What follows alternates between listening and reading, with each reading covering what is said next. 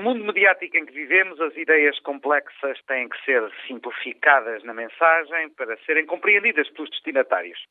Vem isto a propósito do conflito que opõe os professores ao governo e que esteve na base de dois dias de greve com uma larga adesão.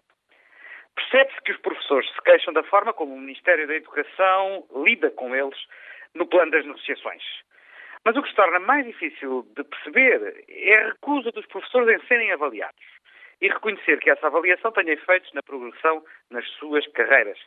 É bem verdade que em Portugal não existe uma autêntica cultura de avaliação, nem das políticas públicas, nem da qualidade dos serviços públicos. Mas há exatamente que alterar esta situação. No mundo competitivo em que vivemos, estamos todos constantemente a ser avaliados e a sofrer as consequências dessa avaliação. Uma avaliação comporta sempre o risco do erro. Melhor que ninguém, sabem-no, aliás, os próprios professores, que avaliarem os alunos é uma parte importante da sua vida profissional.